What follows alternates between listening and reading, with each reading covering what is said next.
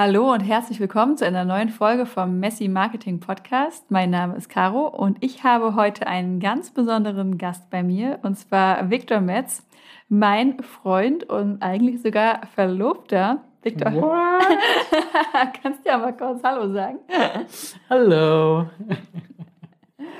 Victor ist wie ich Copywriter und wir sind äh, zusammen im Moment in Europa unterwegs, äh, sind schon eine ganze Weile zusammen im Online-Business tätig und ich versuche die ganze Zeit, ihn in meinen Podcast zu holen. Und heute ist die erste Folge, wo wir mal zusammen ausprobieren, über ein Thema zu sprechen. Und wenn das gut funktioniert und äh, ihr auch Freude dabei habt, dann würde ich ihn gerne öfter einladen, damit wir einfach typische Themen aus dem Online-Marketing zusammen diskutieren. Durchpalabern können. Genau, durchpalabern können. In den letzten Wochen ich meine, Ende, Ende Dezember, Anfang Januar kamen die ganzen Jahresrückblicke und natürlich auch die ganzen neuen Ziele im Online-Business. Ich habe unzählige Newsletter, Talks und, und so weiter ähm, verfolgt und gelesen. Und dabei ist mir eine Sache aufgefallen, dass sehr viele Ziele von Online-UnternehmerInnen bei uns in Deutschland doch sehr gleich klingen. Und zwar alles in die Richtung von ja, ich möchte mehr Freizeit haben, äh, weniger machen, ein bisschen mehr Self-Love, ein bisschen mehr Achtsamkeit für mich. Ähm, am liebsten nur noch mit Traumkundinnen arbeiten und halt weniger Arbeit reinstecken. Und ja, okay, also äh, weniger machen und mehr Geld verdienen. Ich glaube, darüber müssen wir jetzt nicht diskutieren. Das ist das Ziel von allen Unternehmen äh, immer. Darauf will ich auch gar nicht eingehen, sondern mehr. Deswegen haben sich die meisten selbstständig gemacht. Ja, genau, deswegen haben sich die meisten selbstständig gemacht. Aber darf ich kurz fragen, ist das auch auf deiner Liste gewesen, weniger zu arbeiten? Ja, auf jeden Fall. Also ich merke definitiv, wie viel ich vor meinem Laptop hänge. Also es ist quasi das Erste, was ich morgens aufmache. Und äh, Victor ist auf jeden Fall immer derjenige, der am Ende des Tages zu mir sagt, willst du immer noch arbeiten? Kannst du nicht langsam Feierabend machen? ähm, also es wäre definitiv auch ein Ziel von mir, mehr Balance reinzubringen. Bei dir? Hm, nee, ich glaube nicht, weil ich tendenziell wenig arbeite. Nein, doch, natürlich. Ähm, also, man merkt nach so einem langen Jahr wirklich, wie, wie schlauchend das ist, am Laptop zu sein. Und es sind dann doch sehr viel mehr Stunden äh, vor diesem Screen, als man glaubt. Und ja, also das Bedürfnis ist auf jeden Fall da, da mehr, mehr Balance reinzubringen. Ja, auf jeden Fall. Und ich habe das, das ist eben auch genau der Grundtonus gewesen, den ich so vernommen habe aus der Bubble, dass immer mehr nach außen hin, sehr, wahrscheinlich auch nach innen hin, erfolgreiche Online-UnternehmerInnen nach dem äh, Jahresrückblick, wo alles super lief, gleichzeitig aber auch gesagt haben, ey, ich habe im letzten Jahr einfach zu viel gearbeitet. Ich habe äh, viel zu viel Zeit äh, in mein Business gesteckt. Andere Sachen sind total hinten runtergefallen. Es gab so viele Deadlines. Ich habe mich eigentlich halb tot gearbeitet. Ich hatte keine Energie mehr. Ich hatte keine Freude mehr dran. Daran muss ich jetzt was ändern. Und ich glaube, dass meine Theorie, dass wir im Online-Business dafür auch total so vorprädestiniert sind, dass uns das wirklich Leuten wie uns, die sich mit einem Online-Business selbstständig machen und die auch irgendwie selbst verwirklichen, dass äh, wir da auch so einen Hang dazu haben, uns eigentlich so ein bisschen selbst zu verausgaben. Und das ist das Thema, was ich gerne heute mit dir besprechen würde, Viktor. Mhm. Ich habe mir sagen lassen, du hast dir schon Gedanken vorher gemacht. ja, genau. Ich habe mir natürlich schon ein bisschen Gedanken vorher gemacht. Äh, ich habe ein paar Faktoren äh, herauskristallisiert, weswegen ich, wo ich denke, dass die da reinspielen könnten. Und Punkt Nummer eins wäre, es macht einfach so viel Spaß. Es macht einfach so viel Spaß. Mhm. Ja, ich glaube nämlich, dass ähm, dieses Neue, wir machen uns jetzt selber, also wir machen uns jetzt selbstständig, wir verwirklichen, wir, wir verwirklichen uns, ähm, macht einfach extrem viel Freude. Super viele von uns kommen aus einem Angestelltenverhältnis, wo uns vorgeschrieben wurde, was wir machen, wie wir es machen, wann wir das machen. Und jetzt ist man quasi frei, man kann alle Entscheidungen frei selber treffen. Und das macht einfach ein gutes Gefühl. Ja, definitiv. Also, ich glaube, da muss man so ein bisschen differenzieren. Ähm, ich kann mir vorstellen, dass da, also dass da so ein zweischneidiges Schwert ist. A, es macht super viel Spaß, etwas zu kreieren. Das ist irgendwie cool, stundenlang an etwas zu sitzen und du hast am Ende ein Produkt und du siehst es und du kannst es verkaufen und andere Leuten helfen und äh, die haben auch Spaß dran. Aber je nachdem, wo du auch in deinem Business bist, ist es wahrscheinlich auch ein bisschen angstgetrieben, je nachdem, wie du gerade wirtschaftlich dastehst. Also wenn du am Anfang bist und noch nicht so ein Sicherheitsnetz hast, ich glaube, dann kann man sich da auch sehr rein eifern. Auf jeden Fall, ja, das wäre definitiv noch ein Punkt. Also was, wo man ja auch dann quasi so hingeht, weil man sich so häufig vergleicht mit anderen, gerade wenn man mit anderen sieht, dass es bei denen schon so leicht läuft. Man hat gerade erst angefangen. Je nachdem auch aus was für einer Situation heraus man anfängt. Also die einen mhm. haben vielleicht ein finanzielles Netz, einen finanziellen Puffer, ein gewisses Startkapital, äh, vielleicht einen Partner, der mitverdienen kann, während man sich selber ausprobiert. Ähm, andere mhm. Leute starten halt mit Startkapital von 11,13 Euro. Hoffentlich nicht zu viele. Aber Hut ab, wenn man es macht.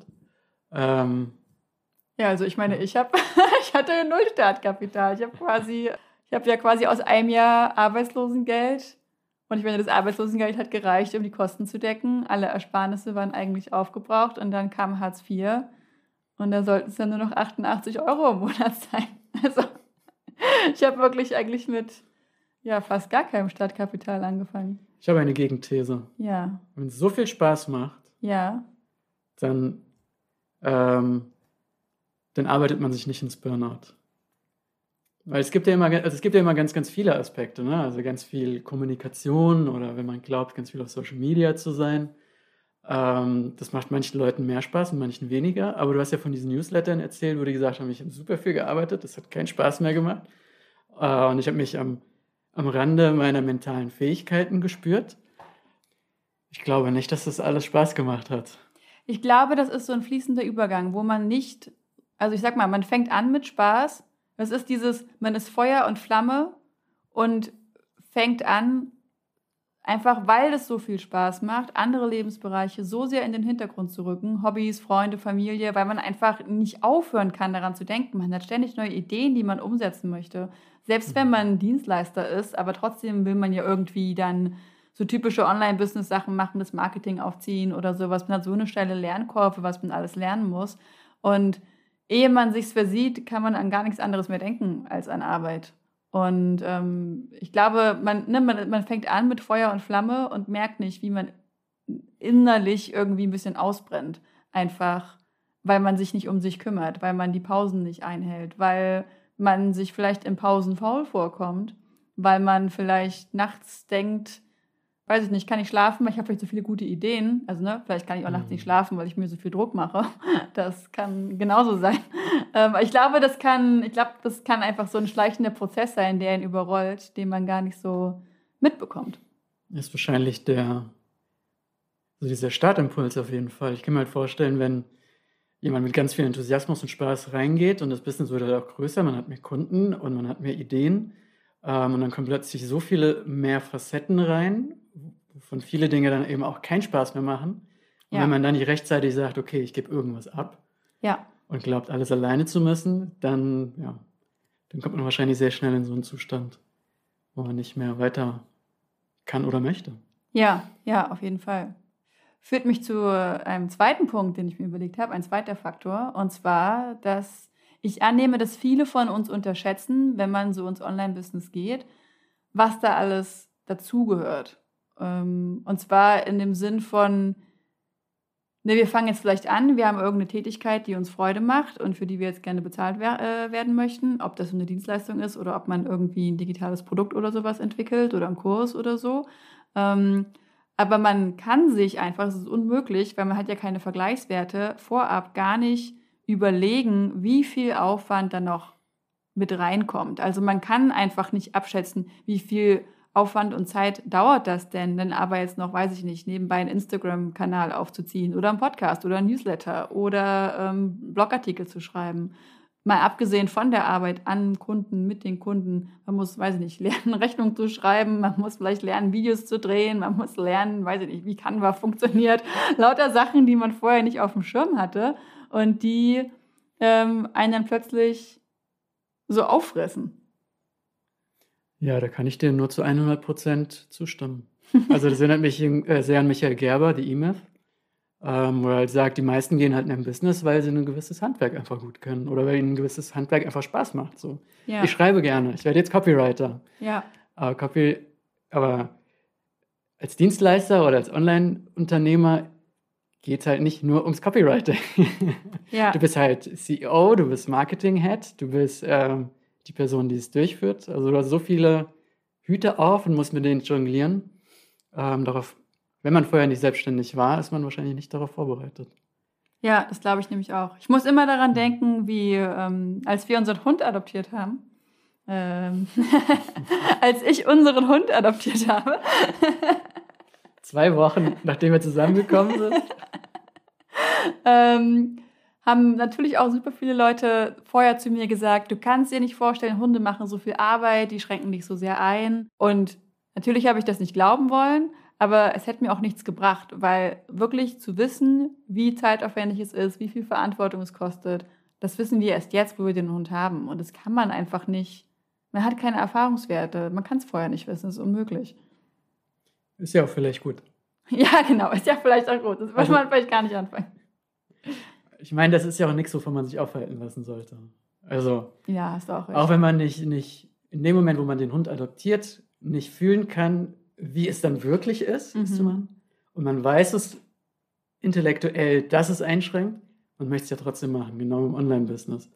Du weißt, ich muss eigentlich ganz viel machen und vielleicht schüchtert dich das ein, aber du machst es trotzdem. Kann ich dir zu 100% auf jeden Fall zustimmen. Zu deiner These Nummer zwei. Ähm, These Nummer drei wäre, dass einem Arbeit auch einfach einen gewissen Halt gibt. Wenn ich viel arbeite, dann weiß ich ganz genau, also ne, so dieses, ich, ich arbeite viel, ich stecke da viel Zeit rein und das gibt mir auch gewisse Erfolge. Also mal abgesehen davon, dass man sich auch, glaube ich, einfach irgendwie, man fühlt sich gut, wenn man aktiv ist. Man fühlt sich auf jeden Fall erfolgreicher, als wenn man wie ein trauriger Kloß in der Ecke sitzt, im dunklen Raum und äh, Geigenmusik hört. Dann, ähm, ähm, Nach dem, was du erreichen na, wenn ich mich gut und aktiv fühlen will und so, als ob ich mein Leben unter Kontrolle habe, dann erreiche ich das, glaube ich, eher, wenn ich das Gefühl habe, hey, ich bin hier irgendwie busy und ich mache was und ich arbeite auf irgendein Ziel hin. Und es gibt einem Erfolgserlebnisse und diese Erfolgserlebnisse geben natürlich auch äh, Glückshormone, die da ausgeschüttet werden. Und wenn ich arbeite, ist meine Theorie, wenn ich da viel Zeit reinstecke, kriege ich die immer wieder, vielleicht aber auch immer ein bisschen seltener. So ein bisschen so eine Mischung aus, ich stecke viel Arbeit rein, je mehr, so, ne, je mehr ich das mache, desto mehr Arbeit muss ich wieder reinstecken, um die gleichen Erfolgserlebnisse zu erreichen, um diesen kleinen Dopamin-Hit zu haben. Aber auch, ich weiß halt ganz genau, was zu tun ist. Es gibt mir so einen sicheren Rahmen, in dem ich mich bewegen kann. Es ist nichts Neues. Es ist so, ich weiß genau, welche Knöpfe ich drücken muss, damit was passiert. Es ist irgendwie, gibt einem so eine Sicherheit. Mhm. Das sind aber zwei Aspekte eigentlich. Ja, es sind eigentlich zwei Aspekte. Einmal so dieser tagtägliche Rahmen, den man sich steckt. Mhm. Als Selbstständiger kannst du machen, was du willst. Ähm, und diese Routine hilft einem, den Tag zu strukturieren. Und als Unternehmer ist man ja auch immer mit Unsicherheit sowieso konfrontiert. Ähm, genau, damit umzugehen. Und der zweite Punkt ist Dopamin. Ja, aber zum ersten Punkt nochmal. Also, ne, Mhm. das mit diesem, es geht mir nicht so sehr um die Struktur, weil bei einer Struktur kann ich auch diszipliniert sagen, so, ich mache jetzt Feierabend, so wie du das machst. Aber, so wie, also, ne, bei mir ist das anders. Bei mir ist das einfach eher so ein, ich habe das Gefühl, ich habe mehr Kontrolle, je mehr ich arbeite. Was natürlich eine Illusion ist, aber Mhm. ähm, es gibt quasi, ich habe, das ist so ein falsches Sicherheitsgefühl. Ja. Es gibt ja auch produktives und nicht so produktives Arbeiten. Ja, Vielleicht. ist richtig, ja. Aber solange man, man sich dabei beobachtet, wie man etwas macht, ja, hat man das Gefühl, dass man weiterkommt. Ja, genau. Und da kommt man wieder zu dem Dopamin-Hit. Es sei denn, man arbeitet ganz viel und vielleicht an den Dingen, die gerade nicht erforderlich sind. Und das ist ein Misserfolg. Dann ist es kein Dopamin. Ja, aber dann würde ich denken, dass man einfach immer weiterarbeitet, bis man Bis man es hat. bis man's hat. Naja, die Ratte. Die Ratte? Die Ratte mit, ah, wie war das? Die auf den Knopf drücken muss, oder auf ganz viele verschiedene Knöpfe drücken muss, bis sie eine Droge bekommt. Ah. Bis sie. das Experiment Hast du denn eine Idee, was da helfen könnte, wenn ich halt so viel arbeite, einfach für dieses Gefühl der Kontrolle, für das Gefühl, dass ich produktiv bin? Das Gefühl, irgendwie so ein kleiner Busybody zu sein oder dass ich mir am Ende ein Fleißsternchen geben kann. Boah, ist schwer. Also, wenn ich dich abends arbeiten sehe, dann fällt mir das halt auch schwer, weil ich auch weiß, wie viel du zu tun hast. Ich glaube, ich würde vorschlagen, auch noch andere Projekte zu haben, private Sachen, die einem, mhm. einem Freude bringen. Ja. Ähm, weil man ist nicht nur die Arbeit, das Leben ist halt irgendwie mehrdimensional. Also du bist Copywriterin, aber du bist auch Verlobte und Tochter und Freundin und äh, ein ein Mensch mit einem Körper, der bewegt werden möchte und ähm, genährt werden möchte und ähm, Neugierde nachgehen möchte und Sonnenlicht spüren möchte. Also sind so viele Aspekte, die, die es im Leben gibt. Ähm, und ich glaube, also jemand, der wirklich nur arbeitet und nur dort sein, seine Glückshormone irgendwie versucht aus, auszuschütten, würde ich wahrscheinlich empfehlen, get a hobby, um es ganz grob zu sagen, aber einfach nochmal sich selbst und das Leben irgendwie ein bisschen, ein bisschen rauszuzoomen und zu, zu sehen, dass es vielleicht auch einfach mehr gibt als Business und Kunden und Asset aufbauen und Strukturen aufbauen und die E-Mail-List noch größer zu machen. Ähm, ja, ich glaube, das wäre meine Antwort darauf. Das ist jetzt gerade nicht super super actionable. ja, aber ich finde, es gibt einem irgendwie so ein bisschen, es macht das Leben vielschichtiger und damit das eigene Leben irgendwie so ein bisschen tiefer. Das sind so meine Gedanken, die ich gerade gehabt habe, als du das so beschrieben hast. Dann gebe ich meinem Leben, also ne, indem ich wirklich diese ganzen verschiedenen ähm, Lebensbereiche wirklich da auch Zeit rein investiere, da irgendwie auch Mühe und Liebe reinstecke. Also ne, manchmal fühlt es sich an, von wegen, oh Gott, ich habe das Gefühl, ich muss immer von meiner Arbeit schon auf zwölf Hochzeiten tanzen. Mhm. Äh, jetzt muss ich auch irgendwie noch, äh, weiß ich nicht, noch Sport machen und mich um meine Freunde kümmern und irgendwie ein Hobby soll ich mir auch noch zulegen. Soll ich denn das noch machen? Und Essen, braucht man das wirklich? Ähm, und das quasi, dass man sich dann irgendwie noch mehr Stress macht als vorher. Aber ja, ich, im Endeffekt ähm, ist wenn, wenn du es aber so beschreibst, dann habe ich das Gefühl, ich sag mal, ne, wenn man die Arbeit, wenn man halt so rauszoomt und die Arbeit halt wirklich nur als einen Bereich des Lebens sieht und bei den anderen Bereichen des Lebens auch irgendwie eine gewisse Tiefe reinbringt, dann macht das das wirklich, das Leben irgendwie auch multidimensional und gibt dem halt einfach eine gewisse Tiefe. Mhm. Und du hast bei allem ein Muster vorgemacht. Du musst gar nichts. Meine, das ist, ja, das stimmt. Es ist halt dein Leben. Du bist halt nur einmal 30, du bist halt nur einmal 34. Das hilft mir auf jeden Fall dabei aufzuhören, auch einmal, weil ich diesen Abschluss vom Arbeitstag habe. Ich habe ein ganz klares Ritual von fast allen Tagen. Ich mache Sport danach. Ja. Und das ist für mich, mein Arbeitstag ist fertig. Ähm, und manchmal fällt es mir halt auch schwer, Sport zu machen. Ähm, Gerade wenn ich daneben sitze und noch arbeite. Ja, genau. Und du arbeitest halt währenddessen. Und ähm, man kommt halt also ich komme da nicht drum herum, mich dann irgendwie zu vergleichen und zu denken, arbeite ich irgendwie zu wenig. Aber nachdem ich meinen Workout gemacht habe, weiß ich, nein, das war genau die richtige Entscheidung. und halt der Gedanke, ich möchte nicht in, in fünf Jahren auf diese Zeit zurückblicken und nur daran denken, dass ich am Laptop bin. Das ist ein Gedanke, der mich irgendwie sehr einfach Feierabend machen lässt. Ja, das ist ein guter Gedanke. Aber ich glaube, wir merken das beide so sehr, wie schnell die Tage vorbeigehen, wenn man einfach die ganze Zeit nur vom Laptop sitzt. Also wie sehr man dann zurückdenkt, einfach den letzten Monat schon und denkt, oh Gott, was haben wir eigentlich gemacht? Mhm. Weil, also ne, irgendwie, ja, man denkt dann, ja, ich habe an dem Projekt gearbeitet und ich habe da und da, weiß ich nicht, eine Salespage geschrieben oder ich habe hier und hier eine E-Mail-Strecke gemacht, aber das sind ja nicht die Sachen, wo ich in 20 Jahren zurückdenke und denke, ja, mhm. also im Jahr 2022, da habe ich so eine unglaublich gute Sales Page geschrieben.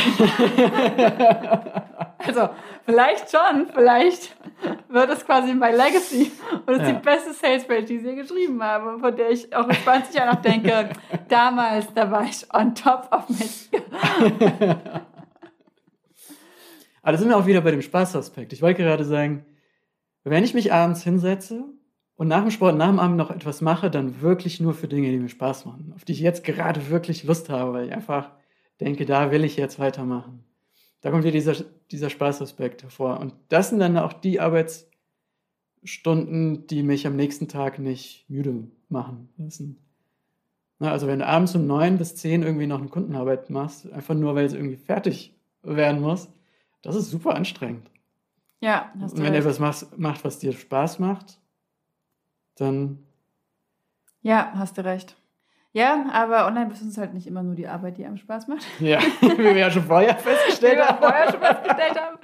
Ähm, du hast vorhin schon was angesprochen, wo ich gleich nochmal reinhaken möchte, und zwar Mhm. das Vergleichen. Ähm, nun ist es bei uns beiden, wir sitzen nun quasi beide die ganze Zeit daheim und arbeiten. Das heißt, wir können es ideal mit uns gegenseitig vergleichen. Ähm, aber für viele andere, Ein Hack für, Men äh, für Mental Health. Vergleich euch mit allen anderen. ja, genau, Not. vergleicht euch mit eurem Partner. Genau. Super. Die den gleichen Beruf ausüben. Genau. ähm, ja, genau, aber viele machen das ja halt über soziale Netzwerke, aber im Endeffekt eigentlich über alles. Ob ich das nun mache, weil ich den Newsletter von jemandem lese oder ob ich ihn bei Social Media sehe, das ist wirklich ein Rezept fürs Desaster und wie Mhm. wir uns dahin treiben können und einfach den Druck immer weiter aufbauen, uns mit anderen Leuten zu vergleichen. Und die Sache ist die, dass dadurch, dass wir in dieser Business-Bubble sind, wo quasi alle das Gleiche versuchen, nämlich ein Online-Business aufzubauen, selbst wenn sie eine völlig andere Nische bedienen, ein völlig anderes Angebot haben, völlig andere Dienstleistungen anbieten, wir so viel mehr Menschen um uns herum haben, mit denen wir uns vergleichen können. Und die ganze Zeit wird man damit so zugeballert. Also, das heißt, du musst dich eher aktiv dazu entscheiden, Wege zu finden, das auszublenden, um dich nicht zu vergleichen. Weil ich glaube, es ist wirklich sehr, sehr schwer und widerspricht fast unserer menschlichen Natur, das wäre jetzt meine These, ähm, wenn jemand anderes kommt, es sich zu vergleichen. Also nicht einfach, äh, also ne, viele sagen ja auch, vergleichen ist ja auch prinzipiell nicht ungesund, ist ja ähm, auch, kann auch gesund sein, abzustecken, jemand anderes kommt, erzählt dir, hey, ich bin hier bei A, B und C und du kannst für dich abstecken, okay, ja, finde ich gut oder finde ich nicht gut, was kann ich davon vielleicht übernehmen, wo sollte ich vielleicht bei mir mal drüber nachdenken, dass es halt nur problematisch wird, wenn wir es mit jedem machen und uns immer in der Situation, uns quasi immer als Verlierer aus dem Vergleich bewerten. Also sich vergleichen ist ja, also da gebe ich dir total recht, das ist, das ist, das ist etwas Menschliches.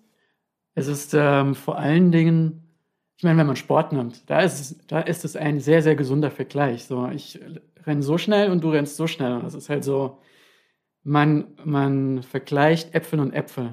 Ich glaube, im Business ist das sehr viel schwieriger, wenn man sich ähm, weil, wie du sagst, es gibt irgendwie so viele verschiedene Leute und die sind so unterschiedlich lange dabei und haben so unterschiedliche Themen. Die einen haben eine Familie, die anderen haben andere Themen oder Mental Health Sachen oder Ja, ich meine, hat einfach andere Lebensumstände. Ich meine, das genau. kann sein, Kinder versus keine Kinder, Partner, der dir den Rücken frei hält, versus Partner, dem du den Rücken frei halten musst. Mhm. Ähm, Das kann sein, dass du alleinerziehend bist. Das kann sein, dass du völlig nur für dich alleine verantwortlich bist. Es kann sein, was wir vorhin schon gesagt haben, du startest mit einem finanziellen Polster oder nicht. Es kann sein, dass du das sofort Vollzeit machen kannst oder du musst es Teilzeit quasi abends nach deinem Job noch machen. Also es gibt so unterschiedliche Lebensumstände. Mal abgesehen davon, dass man sich ja gerne mit Leuten vergleicht, die schon drei Jahre dabei sind oder zehn Jahre oder so und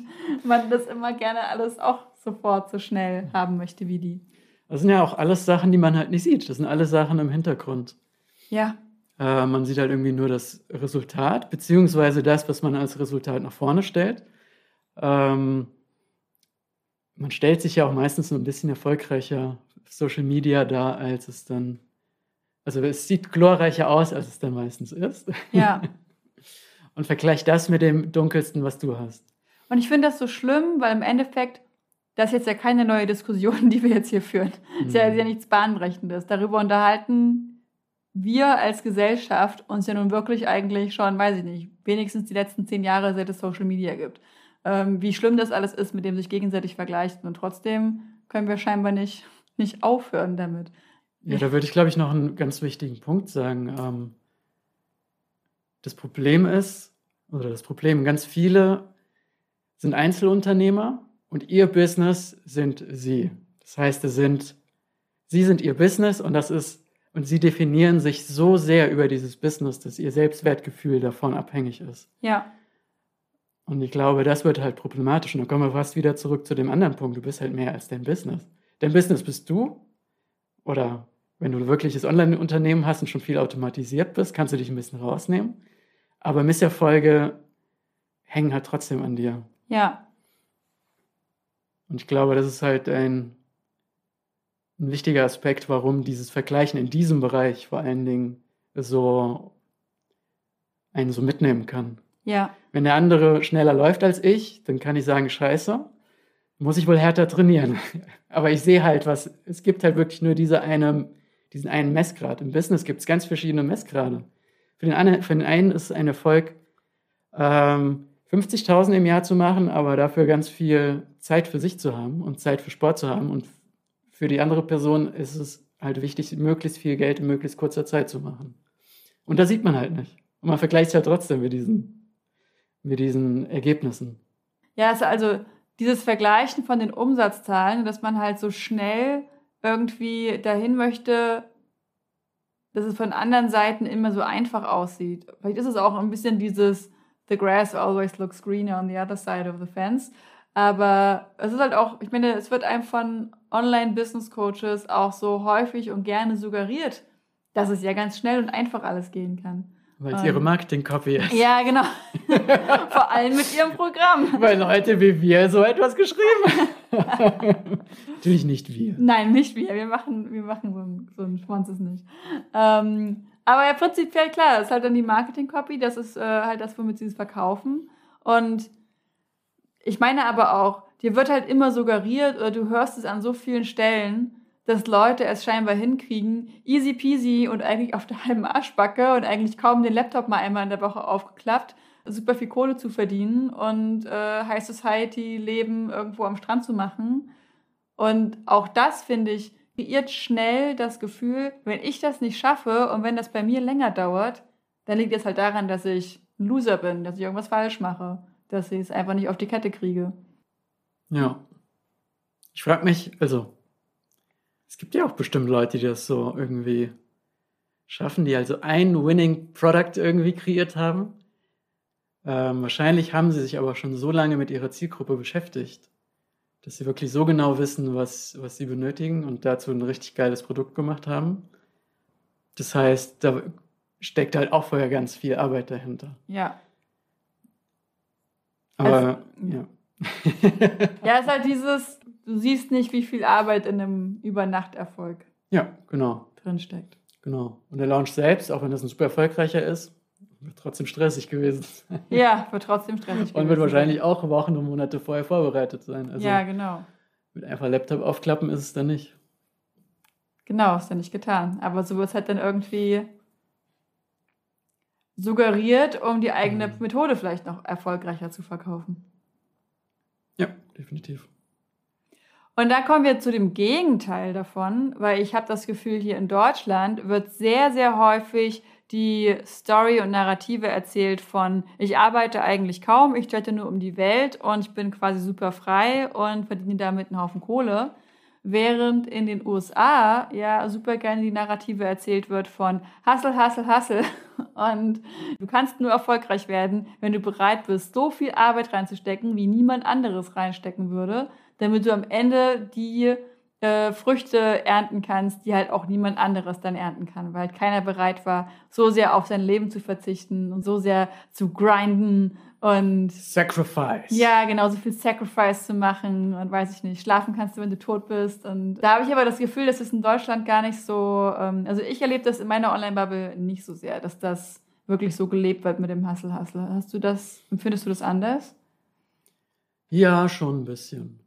Ähm, aber mir fallen irgendwie nur so zwei, drei Beispiele ein, die ich mal auf Instagram gefolgt bin, als ich, als ich die Instagram-App noch hatte. Ähm, da wurde das auch sehr gefeiert mit, ähm, ich bin Online-Unternehmer und bereise die Welt und dann sieht man Stories, wie sie um 3.30 Uhr aufsteht und dann 18 Stunden zu arbeiten und dann drei Stunden zu trainieren. Und, aber das kann jetzt anekdotisch sein, da habe ich kein Gefühl für. Ja. Ich glaube, dafür bin ich auch nicht genug im Social Media, um das wirklich einschätzen zu können. Ja.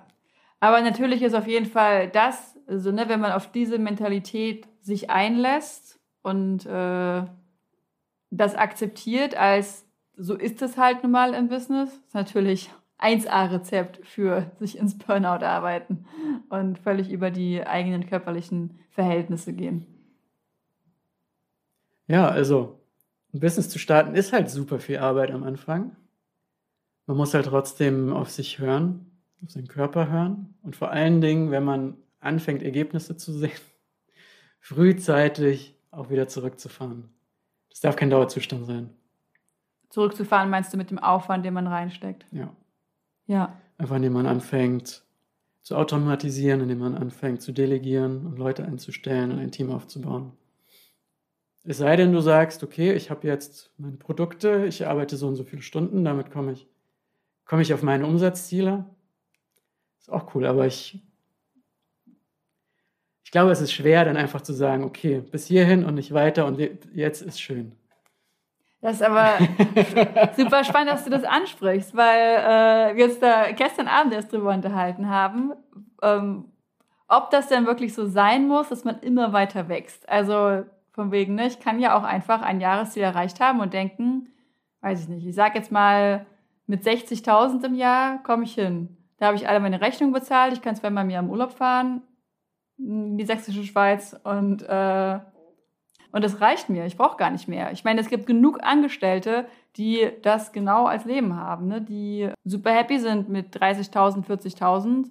Natürlich, das ne, ist da Krankenkasse und äh, Altersvorsorge und der ganze Steuernkram alles schon abgezogen. Also ne, ich sag mal, unsere Eltern oder Freunde, die einfach angestellt sind, die sind nicht die ganze Zeit mit dem Gedanken im Hinterkopf dran, okay, wie kann ich jetzt bei meiner Arbeit noch mehr Geld verdienen? Also vielleicht so ein bisschen, sie denken, ja, es wäre schon vielleicht mal cool, wenn man mal eine Gehaltserhöhung hätte oder so. Aber es ist nicht dieses, die ganze Zeit mit dem Gedanken in dieser Maschinerie sein, wie kann ich meinen Umsatz steigern, beziehungsweise wie kann ich halt meine Gewinne steigern, so wie das bei Online-UnternehmerInnen so der Fall zu sein scheint. Und auch hier könnte man fragen, warum kann man nicht einfach irgendwo einen Stopp einlegen? Muss es denn wirklich immer weitergehen? Muss es immer weiter wachsen? Ich glaube, zu einem gewissen Grad muss man tatsächlich immer wachsen. Es ist gar kein Online-Unternehmer-spezifisches Thema. Ähm, es ist ja so ein kapitalistisches Thema eigentlich. Ähm, weil indem du immer die, die gleichen Umsatzzahlen machst oder die gleichen Gewinne machst, hast du jedes Jahr weniger Kaufkraft durch die Inflation. Das heißt, zu einem gewissen Grad muss man ja sowieso immer ein bisschen mehr verdienen, um die gleiche Kaufkraft zu behalten. Also Kaufkraft, das, was man sich kaufen kann für das Geld, was man hat.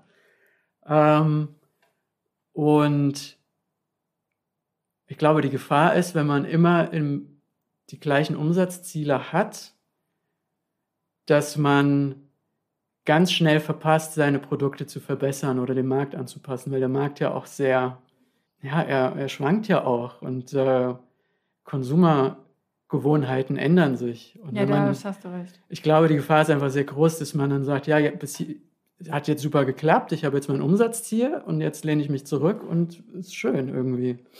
Ähm, ja, was heißt sich zurücklehnen und es ist schön. Also ich sag mal, wenn ich einen Schuhladen habe, muss ich ja trotzdem die ganze Zeit Schuhe verkaufen, auch wenn ich quasi ja. an der Art und Weise, welches Produkt ich habe und also, also ich sag mal, selbst wenn ich digitale, weiß ich nicht, äh, WordPress-Themes verkaufe. Also, na gut, es ist, ein bisschen, es ist ein bisschen was anderes, wenn man digitale Produkte hat, die unendlich sind. Mhm. Ähm, aber trotzdem muss ich ja irgendwie daran arbeiten. Oder wenn ich eine Mhm. Dienstleistung habe, dann muss ich ja trotzdem diese Dienstleistung, diese Arbeit auch irgendwie machen. Ich sage nicht, dass ich dann einfach irgendwann mich zurücklegen kann und dann kommt das Geld so rein. Das meine ich Ja. jetzt ja nicht mit. Ja, man wird ja auch besser eigentlich. Ja, normalerweise genau. als Dienstleister.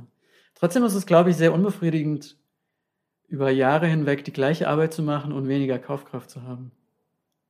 Ja, ich und, meine, und das, klar, obwohl du besser wirst. Ja, ich meine, klar, wenn man das spürt, natürlich, ja, natürlich. Ähm, was ich viel interessanter finde, ist das, was du auch gerade gesagt hast, von wegen, wie, wie doll sich der Markt verändert. Und ich glaube, dass das im Online-Business wirklich ein großes Thema ist, dass man wirklich immer sehr up-to-date sein muss. Ich meine, wir, da wir nun wirklich im Marketing drin sind und nicht einfach nur so generell Businessaufbau, ähm, merken das schon auch einfach, wie wie sehr sich diese Werbesprache ändert, wie Kunden auf verschiedene Sachen reagieren. Ich sag mal, also Anfang Corona haben Webinare noch super funktioniert. Inzwischen muss man bei gewissen Sachen einfach das schon ein bisschen anders machen, muss die Kommunikation einfach schon ein bisschen anders gestalten, damit das immer noch genauso funktioniert wie früher. Muss ich inzwischen wirklich einfach Mühe geben und kann nicht einfach mehr nur irgendeinen Rotz raushauen. Ja, die Leute sitzen nicht zu Hause fest. Also Ja. du musst ihnen wirklich was bieten, damit die sich eine Stunde oder anderthalb da hinsetzen. Ja, auf jeden Fall. Okay, dann kommen wir zur nächsten These, von der ich glaube, dass sie uns Online-UnternehmerInnen äh, schnell dazu verleitet, uns zu verausgaben und über unsere ähm, Verhältnisse zu arbeiten, sage ich mal, über unsere Kapazitäten hinaus zu arbeiten, sind die ganzen Shiny Objects. Und zwar meine ich das in dem Sinne von, gerade wenn man ähm, anfängt und vielleicht auch nicht unbedingt aus einer betriebswirtschaftlichen oder irgendwie vertrieblichen Erfahrung kommt, man nicht so richtig genau weiß, okay, wie ziehe ich jetzt hier eigentlich meine Verkaufsstrategie auf, wie ähm, funktioniert das alles mit dem Marketing, ähm, weiß ich nicht, was ist jetzt die Plattform, die ich bespiele, wo erreiche ich meine Kunden und dann gibt es so viele Angebote, was man machen kann, weil es auch einfach so viele Strategien gibt. Ne? Ich kann halt Leute über einen Blog äh, anziehen, dann müsste ich SEO lernen. Ich könnte aber Leute auch über YouTube anziehen, dann müsste ich halt lernen, wie YouTube funktioniert und wie ich gute Videos mache. Äh, ich könnte Leute über Instagram anziehen, dann muss ich halt das alles lernen. Dann natürlich das Verkaufen und also ne, man muss, also es gibt so und so, so, so tausend viele Strategien und ich habe das Gefühl, gerade weil wir uns immer so unter Druck setzen, das Gefühl haben, es muss halt alles irgendwie innerhalb von wenigen Monaten, Wochen am besten, alles schon rentabel sein und am besten fünfstellig, sechsstellig. Mhm. Ähm, dann probieren wir was aus. Zwei Monate Maximum, was einfach nicht reicht. Das hat nicht funktioniert. Und dann gehen wir sofort in den nächsten Kurs, in das nächste Programm. Und vergessen dabei aber auch vielleicht so ein bisschen, wie viel Zeit es auch wieder dauert, die nächste Strategie zu lernen und geht dann wieder in das Thema, was wir am Anfang hatten, mit dem. Sorry, ich rede voll, voll in dem Monolog gerade. Alles gut. Weil ich sage, in das Thema vom Anfang, dass man sich auch immer nicht so bewusst macht, wie viel, also dass man einfach nicht vorher absehen kann, wie lange etwas dauert, wenn man dann wieder ein neues Shiny Object rein investiert hat. Ja, auf jeden Fall, das stimmt. Aber ich glaube, da nehme ich mich überhaupt nicht mit raus, dass Leute Strategie mit Taktik verwechseln. Das heißt, die haben keine wirkliche Strategie und versuchen mit ganz vielen verschiedenen Taktiken ihre Businessziele zu erreichen. Oh, clever. Ja, also, ja, I know. Thank you. Ja, wenn ich Ich liebe es, wenn du das sagst. das klang jetzt vielleicht sarkastischer als gemeint war. Halt nicht sarkastisch gemeint war. Ähm, genau, dass da einfach gewisse fundamentale Sachen am Anfang nicht, nicht klar sind oder im Laufe der Zeit nicht klar gemacht worden sind. So, das ist meine Strategie. Ich möchte Customer A Ja, über Plattform B zu Angebot C bringen. ja, Ähm, und wirklich nur dabei zu bleiben. Es sind, es sind ja eigentlich ganz einfache Wege. Ähm, und das ist eine Strategie. Und man versucht trotzdem irgendwie dann ganz viele verschiedene Taktiken, um die Leute dann irgendwie dahin zu kriegen. Und wenn es nicht sofort klappt, wie du sagst, dann denkt man sich, oh, meine Strategie ist blöd, also brauche ich eine andere Taktik. Und das ist, glaube ich, ich glaube, da ist einfach ganz häufig ein Disconnect da.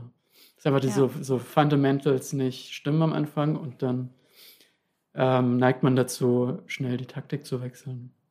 ja, auf jeden Fall. Also ich kann nur sagen, ich bin, also ne, ich, wer mein Newsletter liest oder auch den Podcast schon ein paar Mal gehört hat, weiß, dass ich extrem viele Newsletter bekomme und auch immer wieder lese. Kann ich bestätigen.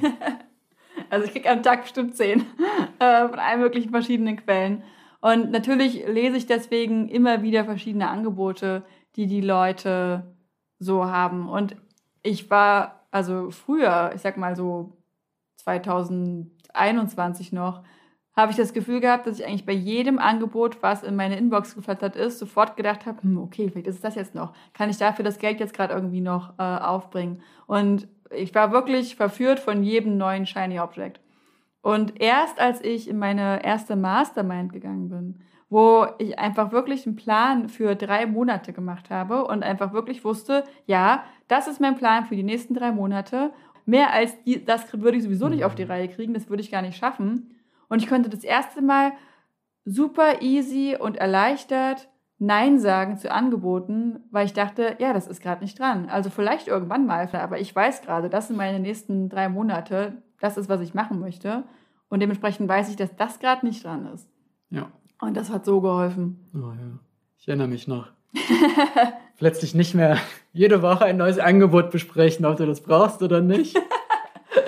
Aber ja, ich, das ist eigentlich ein ganz, ganz gutes Beispiel, weil du wusstest in dem Moment, was du möchtest. Ja. Und ähm, den Fear of Missing Out ist sofort runtergegangen. Ja. Ähm, weil es ist ja irgendwie Fear of Missing Out. Ich mache ja. irgendwas falsch und die anderen machen es richtig. Also will ich das auch haben. Ja, genau. Let's do that. Ja, genau. Gerade wenn noch nicht alles automatisiert reinkommt, wie man sich das immer hofft oder wie es von anderem einen so vorgemacht wird oder gespiegelt wird, wie es sein kann. Ja. Ähm, ja, rennt man da, glaube ich, schnell allen möglichen Taktiken hinterher. Ja, das hört man ja sogar von Leuten, die irgendwie länger dabei waren. Die haben irgendwie zwei, drei Jahre etwas aufgebaut und das hat super funktioniert. Und dann ist, ist ihnen irgendwas über den Weg gelaufen und dann wollten sie es zusätzlich machen und haben dabei einfach die erste Strategie ja nicht fallen gelassen, aber immer mehr schleifen gelassen. Und dadurch ist ihr Business, hat ihr Business darunter gelitten. Also das ist ja auch so ein shiny Object. Keiner ist davor gefeit. Keiner ist davor gefeit, ja. das will ich damit sagen, genau. Ja. ja, aber ich glaube, das Einzige, was da hilft, ist einfach, also meine Erfahrung jetzt, einen klaren Fahrplan zu haben, wie man die Strategie aufziehen möchte. Und einfach einen klaren Fahrplan zu haben, ich weiß genau, was ich die nächsten drei Monate vorhabe. Oder ein Jahr. Ja, ein Jahr sogar. Mhm. Ich meine, ganz am Anfang, als ich angefangen habe, da hätte ich es auch niemals vorausplanen können, weil ich, ich hätte nicht gewusst, wo ich in drei Monaten bin. Aber das ist auch so ein bisschen den Sachen, die Sachen dem Zufall überlassen. Also ne, man kann ja auch mhm. sich selbst einfach ganz klar sagen, ich würde in drei Monaten vielleicht nicht da sein, das kann ich ja vielleicht nicht unbedingt beeinflussen, aber ich werde das und das gemacht haben. Ja. Ich glaube, man kann vor allen Dingen am Anfang noch nicht so wirklich einschätzen, was man in drei Monaten machen kann. Ja. Sondern versucht man, so ging es mir auf jeden Fall, da habe ich versucht, ganz viel gleichzeitig zu machen. Ja.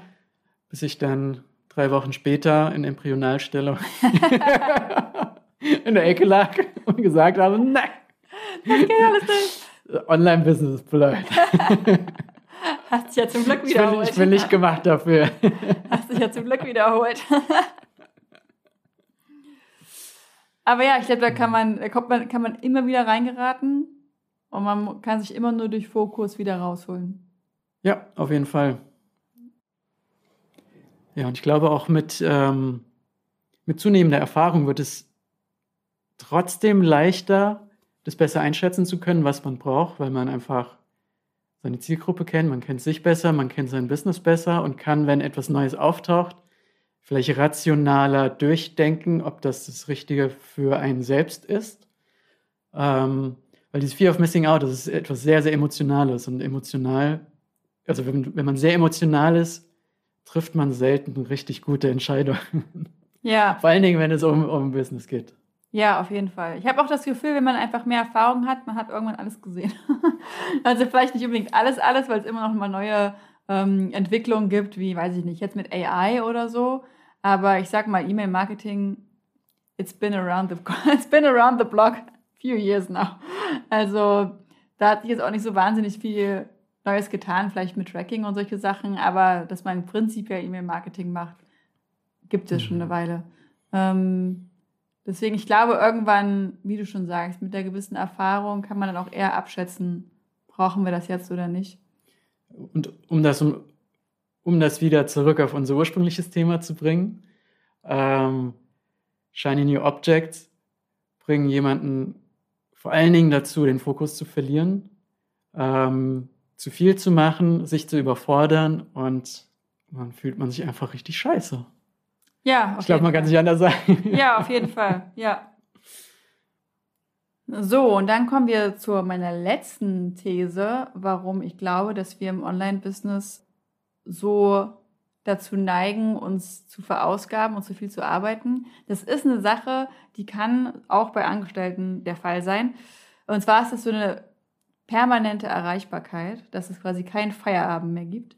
Aber ich glaube, dass wir Selbstständige dann noch eher dazu neigen, weil es halt keine klar definierten Anfangs- und Endzeiten gibt. Die setzen wir ja selber. Und da muss man sehr viel Disziplin einfach mitbringen. Gibt halt niemand anderen, der sagt so, dann geht's ins Bett. Ähm, und ich meine, für viele Leute ist das ja auch das Schöne, dass man halt einteilen kann, hey, ich will lieber abends arbeiten, weil ich möchte gerne morgens länger schlafen oder ich arbeite lieber am Wochenende noch eine Stunde und kann dafür aber unter der Woche mit meinen Kindern spielen oder sie halt äh, bei den Hausaufgaben betreuen. Also, ne, dass diese Flexibilität ist ja für viele auch genau der Grund, weswegen sie sich selbstständig gemacht haben oder ein ganz großer Vorteil davon. Aber es kann einfach schnell dazu führen, dass man gar keinen Feierabend macht oder sehr, sehr schlecht in den Feierabend findet. Dass man halt auch abends, wenn man eigentlich schon Feierabend hat, dann auch auf sein Handy guckt und da die ganzen Benachrichtigungen bekommt von Social Media, von, weiß ich nicht, selbst der Digistore-App, weil halt noch irgendwie ein Produkt verkauft wurde oder so. Man E-Mails nochmal checkt, um zu gucken, ob ein Kunde nochmal geschrieben hat. Und ich glaube, das ähm, ist auch nochmal ein großes Ding, woran man schrauben kann, was dann aber auch fest im Griff haben kann. Ja, definitiv. Ich glaube, da sind sogar ganz viele Aspekte drin, die du gesagt hast. Ähm, das erste ist natürlich irgendwie Grenzen setzen. Man ist selbstständig, man hat Kunden und man möchte seinem Kunden das bestmögliche Ergebnis irgendwie liefern und die bestmögliche User Experience quasi ähm, ermöglichen. Und dementsprechend ist es dann sehr, sehr leicht zu sagen, okay, ähm, dann setze ich mich eben abends um neun nochmal hin und schreibe dann eben nochmal diese E-Mail. Oder ähm, ich schreibe dann dieses Ding noch fertig, anstatt es morgen zu machen. Auf jeden Fall. Man ist ja auch abhängig davon. Ne? Das ist halt ja. das eigene Geld. Es ist nicht so wie, ich sag mal, in einem Job, ich weiß nicht, in einem Job hatte ich persönlich dann immer das Gefühl, dass ich denke, nein, weißt du, wir hatten und die Bürozeiten ausgemacht und das ist jetzt einfach, das kann auch einfach bis morgen warten. Und ich meine, klar, auch da war ich im Endeffekt davon abhängig, dass mein Chef mit mir zufrieden ist, weil er mich ansonsten entlässt und ich ansonsten kein Geld mehr mhm. bekomme. Aber es war irgendwie, gefühlt war mehr Sicherheit da. Ich war halt gefühlt nicht so sehr eins zu eins ganz direkt dafür verantwortlich, was ich verdiene. Während das halt jetzt als Selbstständige ist, ist halt nur ich. Also wenn ich halt nicht arbeite, habe ich halt kein Geld. Das ist halt eine ganz einfache Rechnung. Klar kann ich Urlaub machen, wann immer ich möchte, aber in der Zeit verdiene ich halt nichts. Also muss man halt auch dann finanziell einfach aufgehen. Ja, ja, definitiv. Ähm, man kann allerdings auch als Selbstständiger sich auch kommunizieren, wo, wo eben Grenzen sind, ähm, indem man einfach ganz einfach am Wochenende keine E-Mails schreibt. Ich, ähm, ich schreibe manchmal die E-Mails vor, aber ich, ich schicke die aus Prinzip am Wochenende nicht. Die Kunde soll nicht wissen, dass ich am Wochenende erreichbar bin. Ja. Das sind so einfache Kommunikationsregeln. Jetzt ein Kunde von mir, der hat einen Papatag. Äh, am Mittwoch hat er seinen Tag mit seinen Kindern und das finde ich total gut und ich weiß Bescheid. Äh, das ist für mich okay und wenn ich einen Papatag hätte mit meinem Hundekind und da so kommuniziere, dann ist das für die Kunden auch okay. Es ist ja meistens in einem selbst, dass man sich einfach so viel Stress macht und denkt, aber ich muss und muss und muss. Ähm, weil ich glaube, ganz viele haben einfach Angst, dass es negativ aufgefasst wird, obwohl die anderen Leute, du bist ja auch nicht das, also als Dienstleister bist du nicht das Zentrum von dem, vom Denken des Kunden. Stimmt. Das wird für die okay sein, einen Tag später die E-Mail zu bekommen. Oder Montag früh anstatt Sonntagabend ich glaube, das muss man sich immer wieder vergegenwärtigen. Es ist kein, kein Weltuntergang, wenn man wirklich auch feste Zeiten hat, wo man kommuniziert. Und das kann sogar dem Kunden helfen, weil er genau weiß, in welchen Zeitfenstern er etwas bekommt. Und es entlastet dich als Dienstleister oder Online-Unternehmen. Auf jeden Fall. Ich wollte gerade sagen, es ist nicht nur kein Weltuntergang, sondern es ist eigentlich, es ist ein Muss. Ich meine, wir haben für uns beide ganz klar gesagt, am Wochenende wird nicht gearbeitet. Ja, ab und zu, äh, weiß ich nicht, haben wir es vielleicht doch. Es ist Sonntagabend. Ja, es ist Sonntagabend. Also wir halten uns auch nicht immer dran. Oder manchmal macht man am Wochenende halt die Sachen so für uns, die uns dann Freude machen oder wo wir halt dann irgendwie denken, oh, ich kann einfach nicht aufhören, darüber nachzudenken, ich will das jetzt fertig machen. Manchmal verplanen wir uns mit dem Workload und haben einfach mehr Projekte angenommen, als wir beißen können. Also mehr, mehr abgebissen, mhm. als wir schlucken können. Und dann muss es vielleicht noch mal einen Tag mehr sein. Aber grundsätzlich ist unser Ziel zu sagen, wir haben am Wochenende frei. Und ja, man könnte jetzt auch sagen, wir haben Montag, Dienstag frei, aber es ist halt einfach leichter vor Kunden auch zu begründen, dass es das Wochenende was ist, was frei ist, auch wenn wir quasi jeden anderen Tag frei machen könnten. Und inzwischen sind wir auch an dem Punkt, dass wir uns halt auch Urlaub nehmen, aber den halt ganz, weiß ich nicht, halt wirklich fest einplanen. Ich meine, wie ich halt meinen Urlaub, ich habe meinen Urlaub nie geplant, wirklich so richtig, als ich angestellt war. Es war immer, dass wir irgendwann hatten wir eine Idee, aber ah, wir könnten ja mal Urlaub fahren. Vielleicht so weiß ich nicht, so nächsten Monat oder so. Und dann geht man auf Arbeit und ist so, wäre das okay, wenn ich in, weiß ich nicht, sechs Wochen für eine Woche wegfahre oder so? Es war nie so ein, ich weiß am Anfang des Jahres schon, wann unser Urlaub sein wird. Also wir wissen inzwischen wenigstens für so vielleicht das nächste halbe Jahr, wie unser mhm. Urlaub wird. Und können dementsprechend aber halt auch sehr klar planen und halt sehr klar auch kommunizieren. Und ja, ich glaube, es ist, wie du gesagt hast, im Endeffekt, am Anfang hat man Angst, dass die Leute einen abstoßen als Dienstleister oder halt als jemanden, der ihnen die Lösung gibt, weil man es ihnen nicht schnell genug macht. Aber im Endeffekt ist das nur in deinem Kopf. Ich weiß noch, als ich mich selbstständig gemacht habe, das war im November. Und an dem Weihnachten in dem Jahr, an Heiligabend, habe ich noch vormittags eine E-Mail-Automation gebaut für einen Kunden. Ja, das weiß ich auch noch. ich fand es in dem Moment überhaupt nicht schlimm. Ich glaube, du fandest es nicht so cool. Aber jetzt mit ein bisschen Abstand denke ich mir, oh, nein. Geht einfach gar nicht. Aber ich merke das auch, ne? Ich, ich, also ich höre das ja auch von, von deinen Kolleginnen, die sagen, ach, das ist kein Problem, ich, ich arbeite am Wochenende sowieso, ich mache das dann einfach am Wochenende. Und ich denke immer, nein, nein, nein, nein, nein, nein, nein, nein, nein, nein. So, ähm, also ich würde auch nie erwarten, dass Leute, die für mich arbeiten, am Wochenende arbeiten. Im Gegenteil, also ich würde ich habe meiner VA neulich eine E-Mail geschrieben am Wochenende und der Betreff war, diese Mail erst am Montag lesen, weil ich Angst hatte, dass sie, also ne, weil ich rufe meine E-Mails auch auf meinem Handy ab und auch die Arbeits-E-Mails, weil ich jetzt äh, mir echt überlege, ob ich das abschalte. Ähm, ja. Weil ich von meinem Handy sowieso das nicht so richtig beantworten kann. Das heißt, ich habe es dann gelesen, kann ich darauf reagieren und äh, mache mir eigentlich nur Stress und kann eigentlich erst richtig darauf antworten, wenn ich eher am Rechner sitze. Mhm. Ähm, deswegen ist ein richtig guter Tipp. Oder wenn man irgendwie kurz davor ist, ins Bett zu gehen und dann guckt man aufs Handy. Ja. Sowieso schlecht, kurz vorm Schlafen gehen aufs Wirklich? Handy zu gucken. Ja. Und dann sieht man eine E-Mail von einem Kunden und dann kannst du nicht widerstehen und klickst drauf und dann kannst du nicht mehr so gut einschlafen. Wirklich, wirklich. Es ist, also ich bin, also würde ich, meine, wir haben jetzt beide kein Instagram mehr, was uns sehr gut tut. Wir haben ähm, eigentlich überall die Benachrichtigungen aus. Ich habe ich hab, ich hab Slack zum Beispiel auf meinem Handy, aber ich habe die Benachrichtigungen aus. Es ist nur, dass, falls ich auf irgendwas warte und unterwegs bin oder halt, also nur, dass ich es quasi habe, um zu gucken, ob was Wichtiges ist. Aber Benachrichtigungen alle aus. Und ganz ehrlich, wenn es mich zu sehr ähm, beschäftigen würde, ich würde mir vielleicht sogar ein Arbeitshandy zulegen, damit ich auf meinem privaten Handy die ganzen Arbeits-Apps alle mhm. wegmachen kann. Weil ich weiß, dass ich dazu neige. Ich muss mich quasi, ich muss mir Wege suchen, wie ich mich davon abhalten kann. Also in meiner Freizeit zu sehr an Arbeit zu denken. Ja, Trennung. Ja, genau.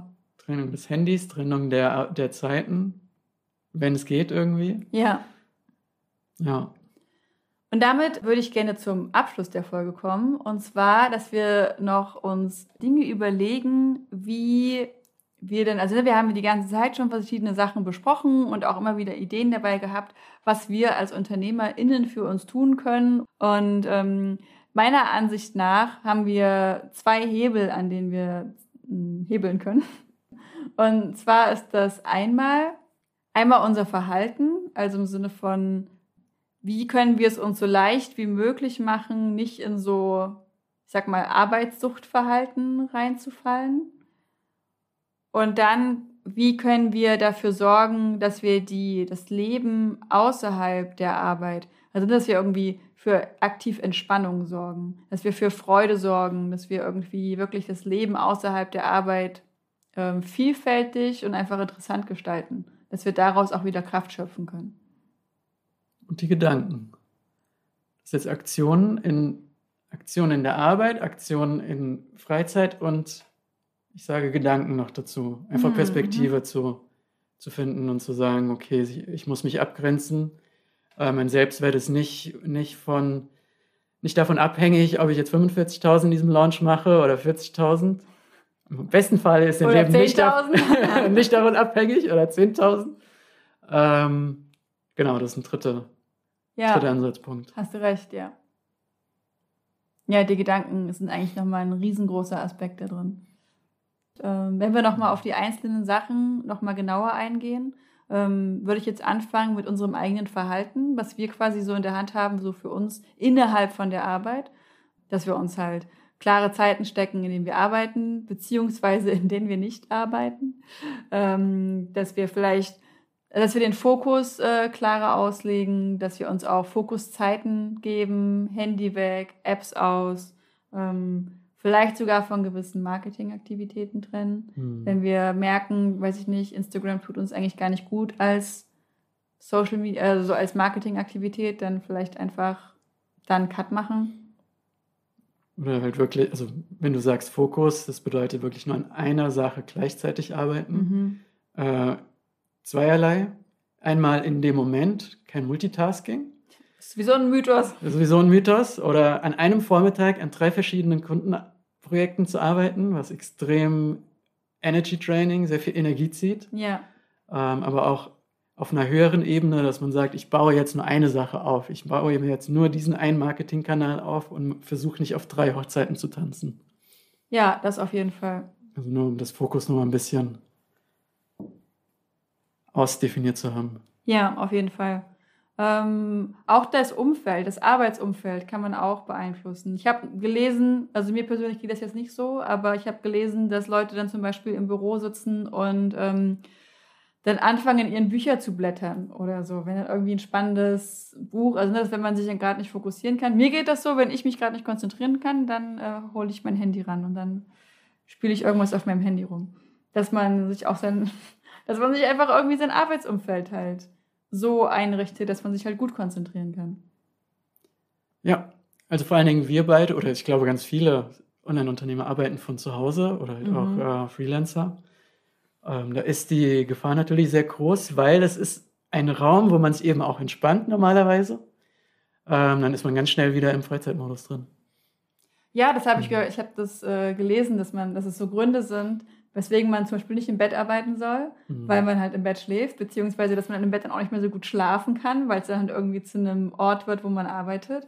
Und genauso wie wenn man auf der Couch arbeitet, weil man halt auf der Couch sitzt und Netflix guckt. Wobei ich sagen muss, also ich arbeite ungefähr zu 90 Prozent auf der Couch und ich bin am produktivsten auf der Couch.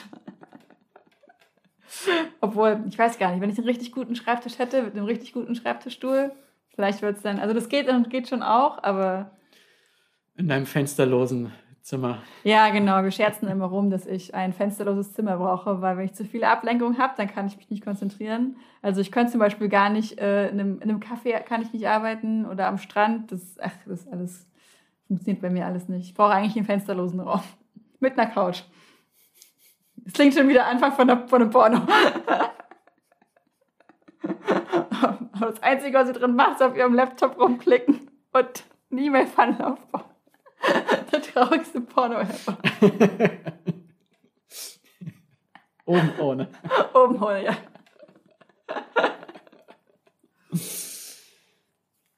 Genau, dann quasi der zweite Teil haben wir gesagt, ähm, aktiv für Entspannung sorgen und aktiv mhm. für, ähm, ja, dafür sorgen, dass die anderen Bereiche im Leben ausgefüllt sind. Ja, also ich würde da tatsächlich ganz voranstellen, weniger Screenzeit. Ja. Wir sitzen den ganzen Tag vor einem Screen und werden von diesem Blaulicht angestrahlt. Ähm, und einfach mal ganz bewusst zu sagen, ich gucke nicht aufs Handy, ich lege das Handy weg, ich mache den Laptop zu. Ich gucke jetzt auch nicht Netflix. Und ich gucke jetzt auch nicht Netflix. Ähm, allein das ist schon so entspannt. Ja. Also wenn ich vergleiche, ich chill, chill, ich mache Anführungszeichen, chille abends zwei Stunden von Netflix. Ähm, oder ich lese ein Buch und wenn ich dann den nächsten Morgen vergleiche, dann bin ich meistens sehr viel ausgeruhter, wenn ich das Buch gelesen habe. Ich bin einfach sehr viel ruhiger, wenn ich ins Bett gehe. Wenn ja. ich, ähm, wenn ich was gelesen habe oder ich habe jetzt angefangen zu sticken. Oh, das finde ich auch. Das finde ich auch wirklich sehr, sehr beruhigend. Das Einzige, was da so ein bisschen der Nacken, weil man die ganze Zeit so nach unten guckt. Ähm, aber ja, lesen oder vielleicht eben auch einfach irgendwie rausgehen, weiß ich nicht, wenn man puzzelt oder ein Brettspiel spielt oder so, das ist auch irgendwie also einfach irgendwas zu machen, was nicht Screentime ist. Sport, ich meine, du machst super viel Sport. Das hätte ich als nächstes gesagt. Ja. Spazieren gehen alleine? Ja. Schafft euch einen Hund an? Wirklich. Der beste Business Buddy. Aber ihr seid dann auch sehr gebunden. dann habt ihr die nomadische Freiheit und könnt nicht wegfliegen. Ja, ich habe zum Beispiel, ähm, also jetzt gerade sind wir ja in Spanien, aber wenn wir wieder in Berlin sind, möchte ich das auch wieder einführen, wirklich feste, also mehrmals die Woche mich mit Freunden zu treffen. Also als wir ja. ähm, letztes Jahr im Sommer in Berlin waren, war mein Ziel, mich dreimal die Woche mit Freunden zu treffen. Das war schon ganz schön ambitioniert, wenn man halt sonst irgendwie, ich meine, jetzt sind wir hier unterwegs und wir machen wirklich, sind eigentlich die ganze Zeit zu zweit. Aber allein dieser Austausch, einfach ja, einfach Zeit mit anderen Menschen zu verbringen. Hier versuche ich jetzt halt anzurufen oder mal eine Sprachnachricht zu schicken. Das ist nicht ganz so leicht, aber einfach irgendwie im Kontakt zu bleiben mit anderen Leuten. Ja, das ist ein sehr gutes Vorhaben. Und vor allen Dingen ist sich einen Kalender zu schicken. Ja. Daran merkt man, dass, wir, dass man selbstständig ist und trägt sich einen Kalender ein, wann man sich mit Freunden trifft. Ja, aber echt. Im Vorhinein, bevor es ausgemacht ja. ist. Damit man da nicht irgendwie sich ein Webinar reinknallt in der gleichen Zeit. Ja. Hast du dann doch wieder einen Online-Kurs anguckt? Auf jeden Fall. Ähm, ja, ansonsten gibt es halt so Klassiker. Also ich empfehle, das Männlichste, was man tun kann, ganz viele Kerzen anmachen und sich ein heißes Bad nehmen und Yoga-Musik anmachen. Ähm, ich schwöre drauf, einmal in der Woche und man ist, geht super relaxed in die Woche. Oh ja, das klingt sehr schön. Ja. Oder eine, eine Massage. Eine Massage wäre, glaube ich, auch schön. Ich meine, dann muss man gucken, wenn man einfach eine, einfach 15 Minuten Fußmassage. Ja. Vielleicht habt ihr ja auch äh, einen netten Partner, so wie mein Freund eine nette Partnerin hat, die regelmäßig massiert. Ist aber auch nötig, ich bin Sportler. weißt du, wie mein Rücken aussieht?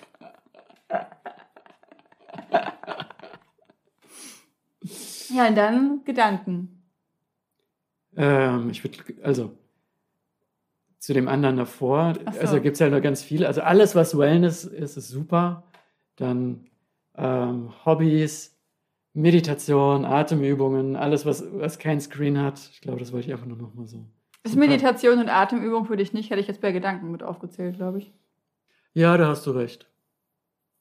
Weil ansonsten, ich bin nicht so der Pro darin, meine Gedanken zu steuern. Mhm. Dankeschön. Das wäre nachdenklich, kein Zustand, das um. okay. Ich meine, Journaling hilft immer, mir zumindest. Ja. Tagebuch schreiben.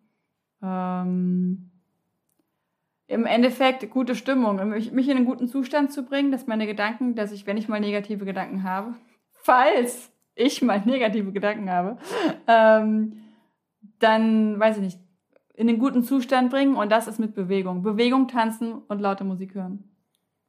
Und mitsingen. Ja.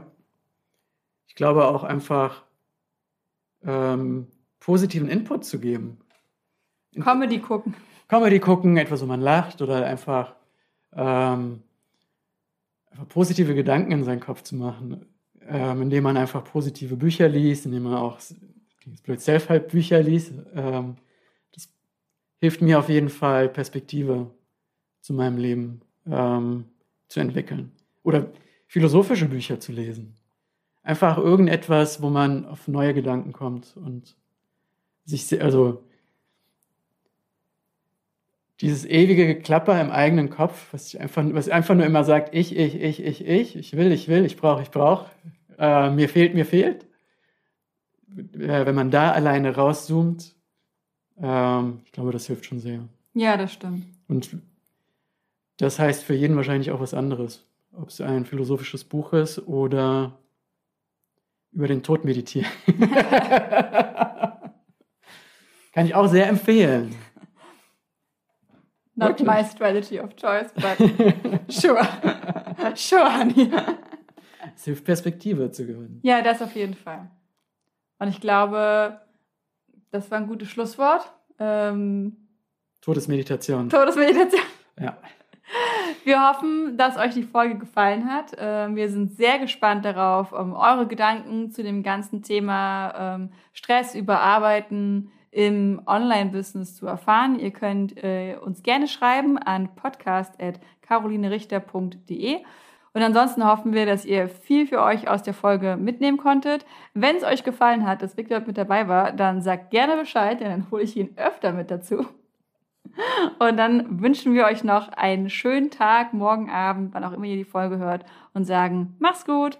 Ciao, ciao, war meine Ehre.